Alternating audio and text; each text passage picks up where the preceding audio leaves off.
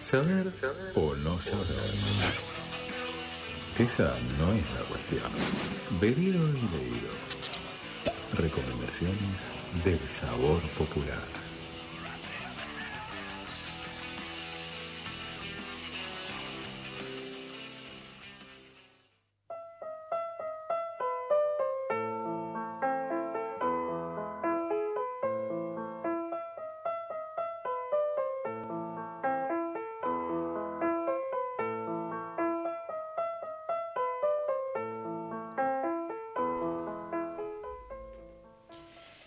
Bueno, aquí estamos, eh, y como ustedes saben, y si no saben, les cuento, mañana es el Día del Periodista, mañana es su día. Feliz día.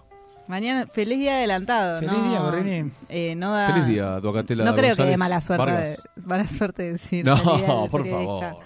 Eh, pero bueno, entonces, eh, eh, con ese motivo yo quería cambiar un poco la propuesta y, y traer así un, un abanico, un pequeño abanico, un inicio de abanico de lugares, eh, de medios, de canales donde mm, ir en búsqueda de más poesía, de más libros, de más literatura. Bien, me Eh, gusta. además de malas lenguas, ¿no? Claro, primero malas lenguas. La, primer- la- primera Wikipedia es malas lenguas. Después Lo- los primeros somos nosotros, Sí. por más que no- nos hagamos desear y vayamos lento a veces. Y a veces o- seamos modestos, eh, modesto. necesariamente.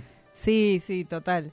Bueno, la primera es malas lenguas, pero después de eso hay un montón de, de, de- de iniciativas independientes con mucha garra que muestran un panorama bastante amplio de la literatura actual. Entonces quería ir y traje específicamente cuatro recomendaciones, podrían haber sido más, pero arranco con estas. La primera es Senda Libros Senda libros. sendalibros.com. Es una revista eh, de libros de España Sí. eh, que tiene varias secciones, no solamente de libros, sino tiene historia, cine, actualidad, poesía y dentro de la columna de poesía hay una sección que se llama Versátiles. Hmm. Esa columna eh, la lleva adelante el poeta, dramaturgo, comunicador y un montón de cosas más con un currículum muy extenso que se llama Juan Domingo Aguilar y la idea es dar a conocer eh, en este espacio poesía hispanoamericana, ¿no? Cruzar el charco con, con la poesía para esta revista de España. Bien. Le pregunté a Juan cómo llevaba adelante su columna, qué pensaba, cuál era su objetivo y nos manda un audio. Les A manda ver. saludos. A ver, yo te puedo decir que, por ejemplo, en Versátiles, la sección que yo coordino dentro de Senda Libro, eh, como que el objetivo principal desde el principio, desde que surgió la sección, era tender puentes transoceánicos entre la literatura que se estaba haciendo y que se había hecho anteriormente en América Latina y en España, es decir, la poesía en español.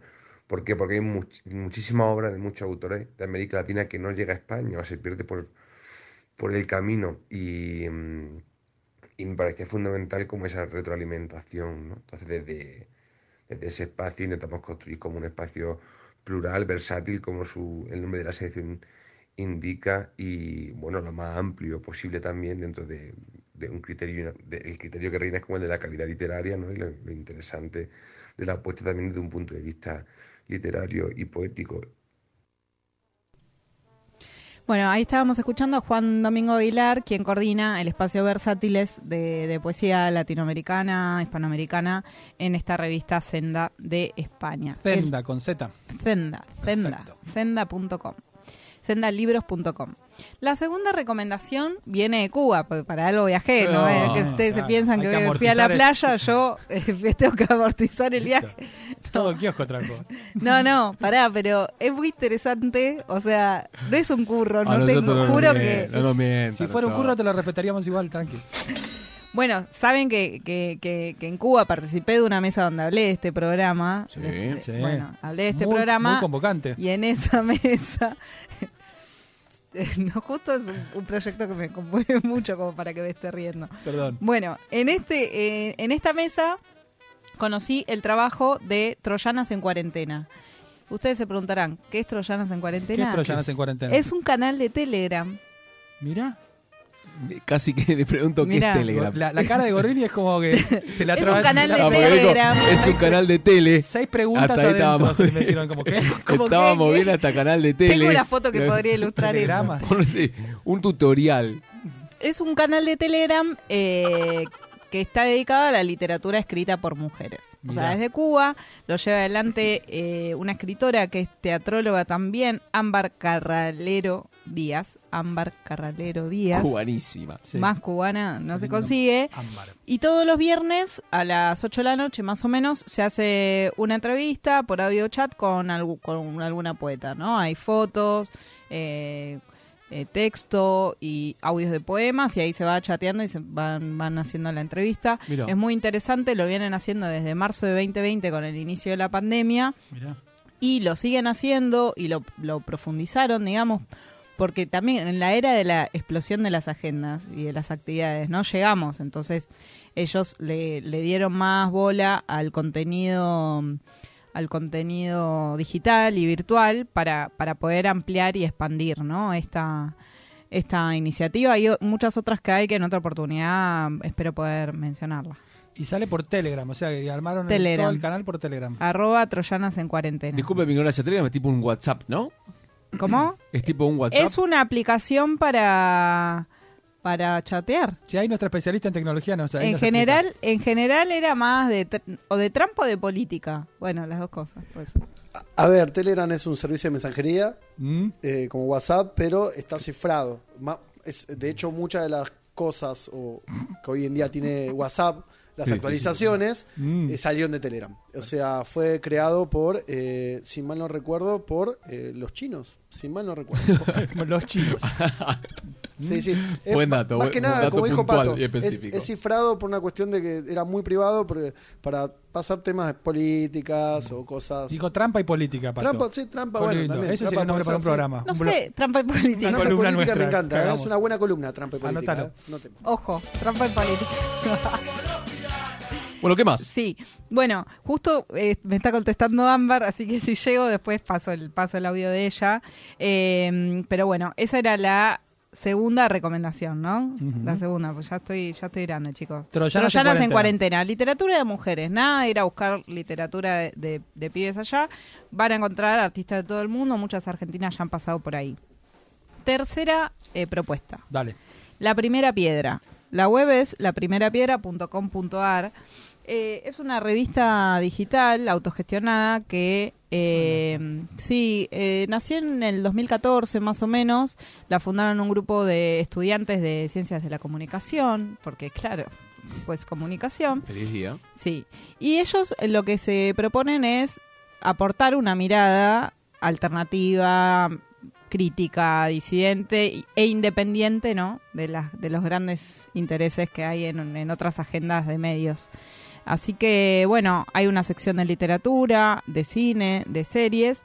Y como acá hablamos de poesía, le, le pregunté al- a uno de los editores y fundador, Gustavo Yuste, que también es poeta, cómo veía él su columna y su trabajo allí. La perspectiva desde la primera piedra para difundir poesía siempre fue construir un medio profesional en donde la poesía no quede relegada eh, a otros temas de agenda o a otros temas de agenda cultural, sino que tenga la importancia propia como tiene en el género literario y siempre buscamos poder transmitirla de una manera lisa, llana y directa como se hace con cualquier otro libro. En ese sentido no, no creo que hagamos nada especial más que lo especial en sí mismo de no tratarla de manera diferente, ni para mejor ni para peor, que muchas veces en el circuito poético se termina confundiendo, ¿no? Entonces si se piensa que el género poético es algo para pocos, parece un elogio, pero en realidad termina siendo algo contraproducente. Y en la primera piedra siempre pensamos a la poesía como un elemento más cultural a difundir con todo lo que eso implica. Bueno, ahí estábamos escuchando a Gustavo Yuste, eh, quien lleva adelante este proyecto, ¿no? Y está bueno eso de, bueno, la, la poesía no en un rincón o en ese, en ese rinconcito que sobra de, de la librería, sino como Sí, un protagonista. Sí, tal cual. Abajo y te mandan a buscarlo a vos, ¿viste? Todos están, Por los ahí. están en el depósito. Fíjate sí, ahí, allá atrás. Ni idea. Poesía ¿viste? ahí atrás. Sí, exacto. Bueno, pa- pasar la poesía para adelante sería.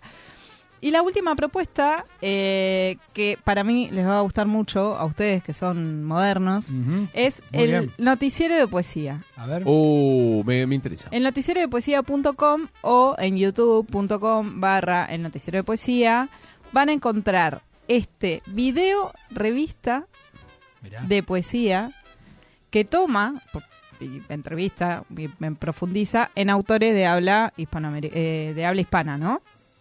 Eh, de todos modos, si van al canal van a ver que hay artistas de todo el mundo, pero bueno, la idea es que los sábados a nuestras 2 de la tarde y a las 12 pm de México, es un canal mexicano, Ah, eh, sí, es un poeta por vez y tiene varias, varias secciones. La primera, donde te diálogo con, con los conductores. La segunda, de lectura. Y después pasan las preguntas del público que está online viendo. Es muy interesante, es media hora. Imagínense media hora de poesía en tele.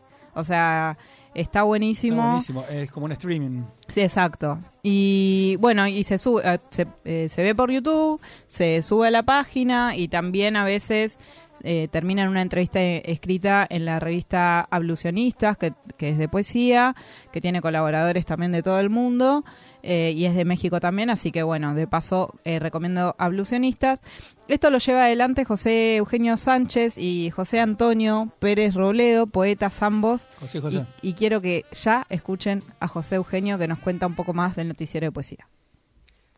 El noticiero de poesía surge de una manera espontánea en el restaurante Siberia de Monterrey con los poetas José Antonio Pérez Robleda y José Eugenio Sánchez, con la idea de hacer una magazine digital de videopoemas. Pero fue el 14 de marzo del 2020, a una semana de que nos encerraran en México a causa de la pandemia, que nos inscribimos en YouTube con la idea de hacer festivales y entrevistas a poetas, eh, tratando de lograr y conjuntar una especie de panorama, plano, etcétera, etcétera, de lo que fuera la poesía escrita en español. Hasta el momento el canal de YouTube tendrá cerca de 20.000 reproducciones y no sé, serán 200, 200 y tantos videos y poetas que se han este, realizado. La cantidad de autores que se han presentado ahí yo creo que puede estar cercana a los 500. E igual los editores. La idea es hacer un desmadre y que quede un precedente de que la literatura es lo más chingón del mundo. Muchos besos a todos. Lo más chingón del mundo. Lo más chingón del mundo, ya lo dijo él. Lo- hay que hay que incluirlo en la en mi separador, que ahí también tiene a, a- a Molotov, ¿no? Claro. Va, va bien. La chingón. literatura es lo más chingón del mundo. Sí. Esto lo decía José Eugenio del noticiero de poesía y son mis cuatro reco- re- cuatro recomendaciones, ¿no? España, Cuba, Argentina, México. Excelente, Pato, porque además hay un montón de, de, de- de- de variantes distintas para, para poder eh, a- ac- nada, circular en el ambiente de la poesía, que por ahí antes no, no estaban estas herramientas, tipo por, eh, ni, ni por Telegram, ni, ni siquiera había, por ahí había un programa de radio como el nuestro.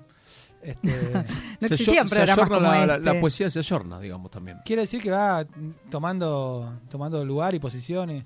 Sí, y, y hay redes que, tejen, ¿no? Que, que, tejen que, que y que, posibilitan que se vaya ampliando.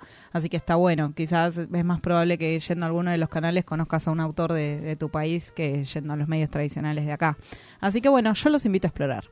Cuatro recomendaciones de medios con periodistas que llevan adelante y difunden poesía, literatura por el Día del Periodista. Bebido y leído.